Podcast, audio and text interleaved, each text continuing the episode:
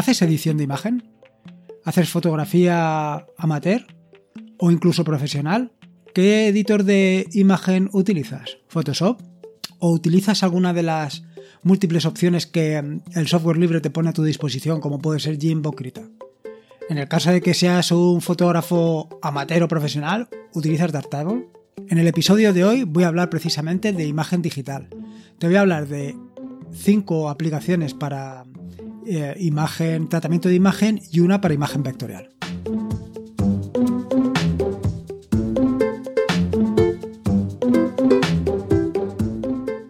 Soy Lorenzo y esto es atareado.es versión podcast. Este es el episodio número 34 del podcast, un podcast sobre Linux, Ubuntu, Android y software libre. Aquí encontrarás desde cómo ser más productivo en el escritorio o montar un servidor de páginas web hasta cómo convertir tu casa en un hogar inteligente. Vamos, cualquier cosa que quieras o puedas hacer con Linux seguro que la encontrarás aquí.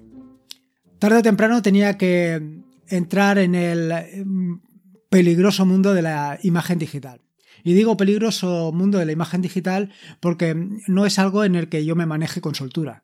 Más que nada porque actualmente lo utilizo única y exclusivamente para el tema de eh, las imágenes que publico en la página web, editarlas y que se adapten a las necesidades, que básicamente es redimensionarlas y que mm, convertirlas a JPG y que ocupen un eh, tamaño, o sea, un, peso relativo para que no te cueste un ojo de la cara ver una, un pod, o digo un pod, un artículo de los que publico en el sitio. Y luego para las aplicaciones. Para las aplicaciones sí que lo utilizo de manera masiva para todo lo que son los diseños de las diferentes aplicaciones, eh, los iconos que utilizan, etcétera, etcétera. Pero conozco otras aplicaciones. Desde luego he utilizado GIMP, que es mi editor de imágenes eh, digitales por defecto, de forma masiva y durante muchos, muchos años. Yo te diría que como mínimo 15 o 20 años que mm, no utilizo una herramienta como puede ser Photoshop, que digamos que, que sería la alternativa mm, privativa eh, a GIMP. Pero hay otras soluciones. No pienses que en GIMP eh, Inkscape acaba el mundo. Existen otras soluciones que son tan buenas y tan potentes como yo. Lo que pasa es que es importante diferenciar para qué quieres o distinguir o matizar para qué quieres utilizar esa aplicación. Quiero decir, no es lo mismo que utilices un editor de imágenes vectoriales que un editor de imágenes de mapas de bits y no es lo mismo que quieras utilizar una aplicación para el procesamiento de imágenes RAW como que lo quieras utilizar pues para pequeños retoques fotográficos para modificar determinadas partes de una imagen o incluso para hacer un sencillo croquis. Todas estas posibilidades son diferentes y debes de utilizar o yo te recomendaría que utilizaras herramientas distintas. Así, pues, yo te voy a contar aproximadamente entre 6 o 5 o 6 aplicaciones y tú deberás ser quien elija cuál es la que más te interesa. La primera que voy a comentarte y que probablemente no conozcas eh, me ha llamado mucho la atención porque permite hacer edición de, fotografías y lo permite hacer de una manera muy sencilla.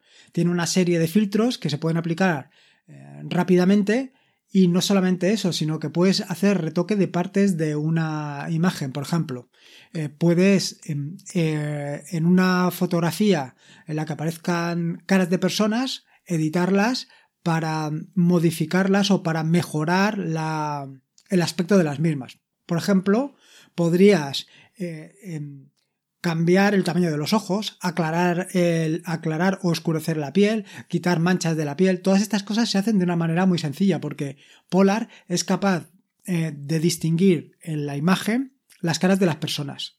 ¿Cómo puedes instalar Polar en Ubuntu? Pues es tan sencillo como que Polar está disponible en un paquete Snap, con lo cual con sudo snap Polar, install, eh, Polar ya lo tendría resuelto. De todas maneras, en las notas del podcast pondré cómo lo puedes instalar.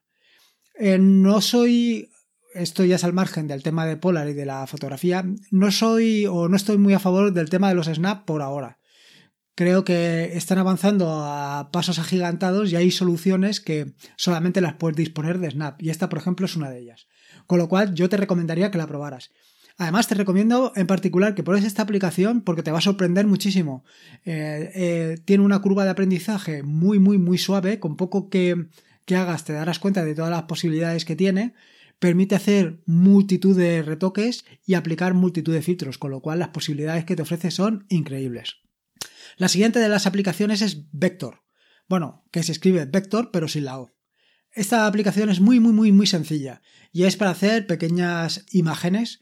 Eh, yo lo que he visto hasta el momento, vaya, no me ha terminado de convencer, pero bueno, es una solución bastante limpia si no te quieres calentar la cabeza con otras aplicaciones que pueden resultar bastante más complejas o simplemente que tienen una curva de aprendizaje. Para instalar Vector simplemente la tienes que descargar desde la página de los autores y ya está. La copias donde quieras y la tienes disponible. En las notas del programa, si no se me olvida, eh, pondré cómo puedes hacer un enlace para que un enlace, un, un lanzador para que la puedas iniciar sin tener que ir directamente a la carpeta. Esta segunda vector, esta segunda aplicación, eh, no es tanto de fotografía, yo te diría que es más de, edición de imagen digital. Yo le veo muchas menos posibilidades que a la primera, que a, que a Polar. Eh, con Polar las posibilidades de tratamiento de imagen, como te he dicho, son espectaculares. La siguiente es Darktable. Darktable es una imagen de procesado de fotografías en RAW. No te puedo hablar gran cosa de las imágenes RAW porque básicamente yo no, no hago fotografía digital. La única que, bueno, hago fotografía digital seguro que igual que tú, la que hago con el móvil. Pero sin embargo, y a lo que yo quería referirme es que no hago procesado de las imágenes. Tal y como las tomo, tal y como se quedan. Salvo que quiera utilizar alguna de las imágenes para el blog y quiera quitar alguna parte o hacer alguna edición de algún tipo, básicamente no, no hago edición. Darktable está pensado básicamente para aquellos que manejen, por lo menos de manera amateur, la fotografía, profesional mucho mejor, y para el procesado de imágenes RAW. La cuarta de las aplicaciones, Krita. Krita yo te diría que en los últimos tiempos es una de las, una de las aplicaciones de edición de imagen que más progresión está teniendo. Yo mm, hasta el momento no he tenido ocasión de probarla porque eh, mi corazoncito está con GIMP y, y, no he querido no he querido romperlo, ¿vale? Pero bueno, yo te la recomiendo, te recomiendo que la pruebes y que, veas a ver el funcionamiento de, esta solución. Yo, sin embargo, me decanto por GIMP porque desde hace como 15 años que sustituí Photoshop por GIMP es la aplicación que tengo de cabecera. Probablemente pensarás, uy, ¿y por qué no utilizas Photoshop? Bueno, pues no utilizo Photoshop por dos razones. La primera porque Photoshop es de pago y GIMP es gratuita. La segunda que detrás de GIMP hay una eh, comunidad increíble de gente que eh, aporta soluciones. La tercera, que es software libre, y como software libre es hackeable, lo que te permite crear tus propias herramientas para hacer lo que tú quieras. O sea, tienes ahí un abanico de posibilidades brutales. Y ahora, ¿por qué utilizo GIMP aparte de estas razones? Es por lo mismo que tú puedes ser que utilices Photoshop. Tú has aprendido a utilizar Photoshop y ahora te cuesta cambiar a GIMP. Yo ahora mismo no quiero cambiar a Krita por la sencilla razón de que Krita tendrá su curva de aprendizaje y yo ahora mismo GIMP lo controlo suficientemente bien como para hacer para que hacer las operaciones que hago habitualmente con él me cueste poco, relativamente poco. Yo ahora básicamente estoy utilizando Jim para eh, tres o cuatro operaciones muy básicas. La primera es redimensionar las imágenes y reducirles el tamaño. O sea, reducirles el peso, no el tamaño. ¿Por qué? Básicamente todas las imágenes que publico en la página web son de 1200 x 800 y en JPG. Eh, intento siempre que tengan un peso máximo de 100K, de manera que cuando tú estés viendo un artículo en atareado.es eh, y este artículo tenga tres o cuatro fotos, a pesar de que siempre pongo las fotos en tamaño de 300 x 200 y que tú al hacer clic la amplíes, pues eso no tenga un coste de descargar la página en tu móvil muy elevado. Es simplemente una cuestión de pensar en el usuario final, que al final eres tú.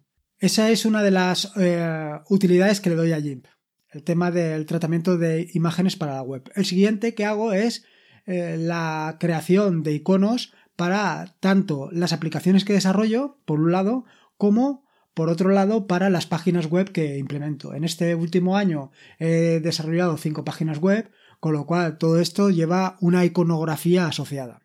Eh, igualmente, las aplicaciones que desarrollo para Android llevan también sus propios iconos. Lo que pasa que en este caso, eh, como veremos más adelante, utilizo otra aplicación. Respecto de GIMP, respecto de GIMP te puedo decir que tiene una barbaridad de eh, complementos disponibles. El problema es que actualmente muchos de los complementos no funcionan. Y no funcionan porque con el cambio de versión se han quedado em, en tierra de nadie. Funcionan en versiones anteriores, pero en esta no, porque han, bueno, han cambiado mucha de la parte del motor de dibujo de GIMP. Lo cual para mí es un problema.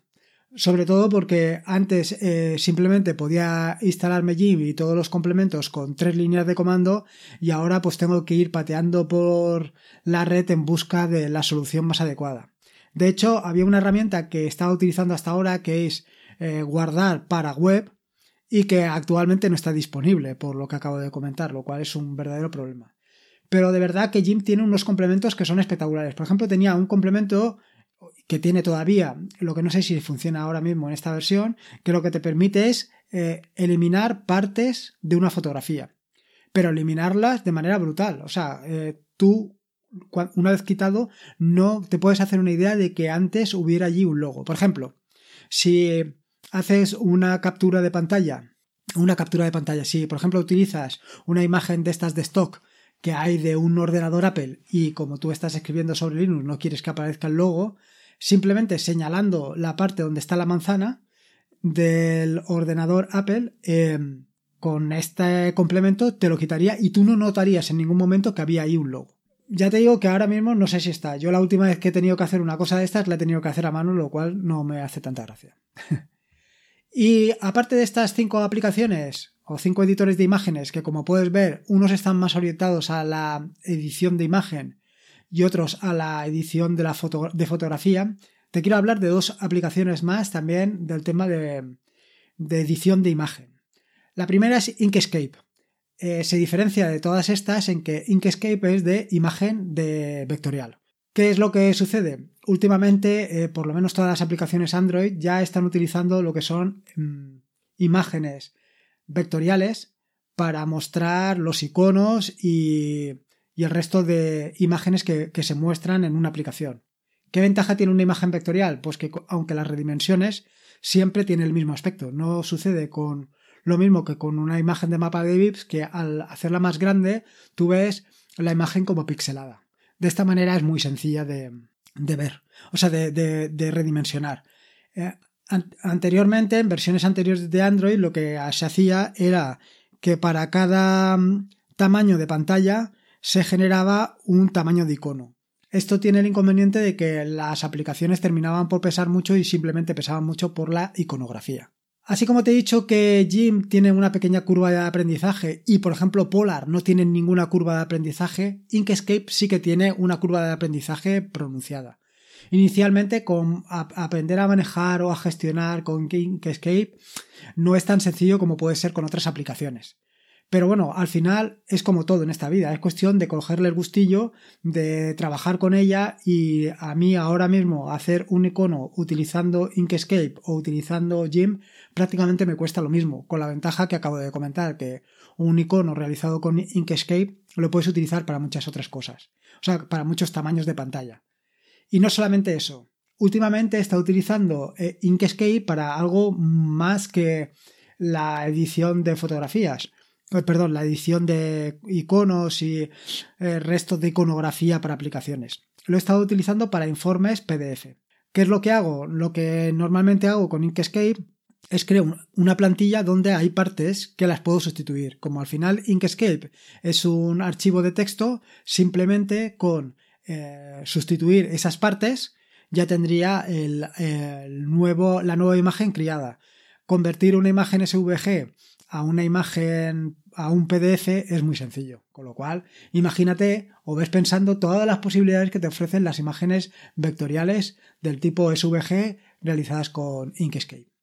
Y por último, y aunque relativamente no tiene nada que ver con todo lo que hemos visto hasta ahora, sí, pensando en, si tú eres desarrollador, eh, te propongo otra aplicación más que es Pencil. Pencil es una aplicación que venía de Evolus Pencil y es una aplicación pensada para hacer eh, modelos, para hacer mockups de páginas web, mockups de, mm, aplicaciones para Android o para iPhone.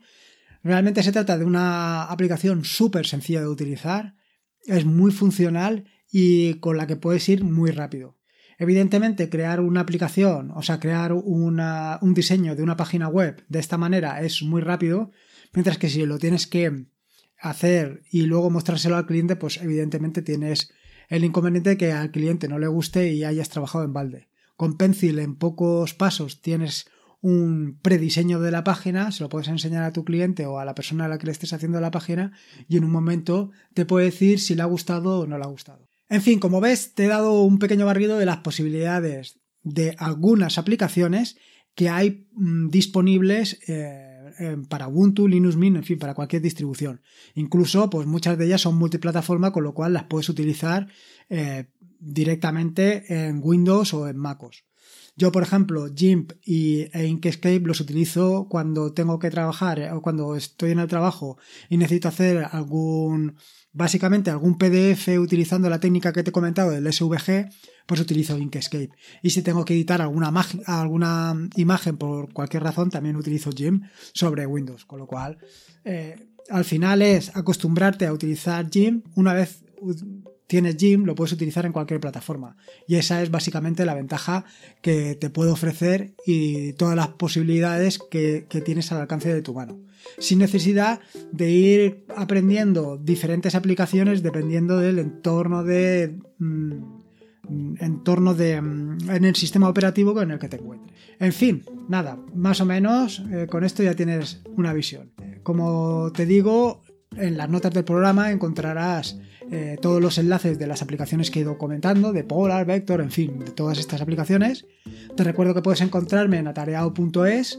Eh, pásate por allí, eh, me dejas las notas, tus pensamientos, si quieres que hable sobre alguna aplicación en concreto o sobre lo que quieras que te comente. Y nada, recuerda que la vida son dos días y uno ya ha pasado, así que disfruta como si no hubiera mañana. Y si puede ser con Linux, mejor que mejor. Me quedo aquí que tengo que escribir todavía el artículo del viernes y no he empezado aún. Venga, nos escuchamos el próximo lunes. Un saludo.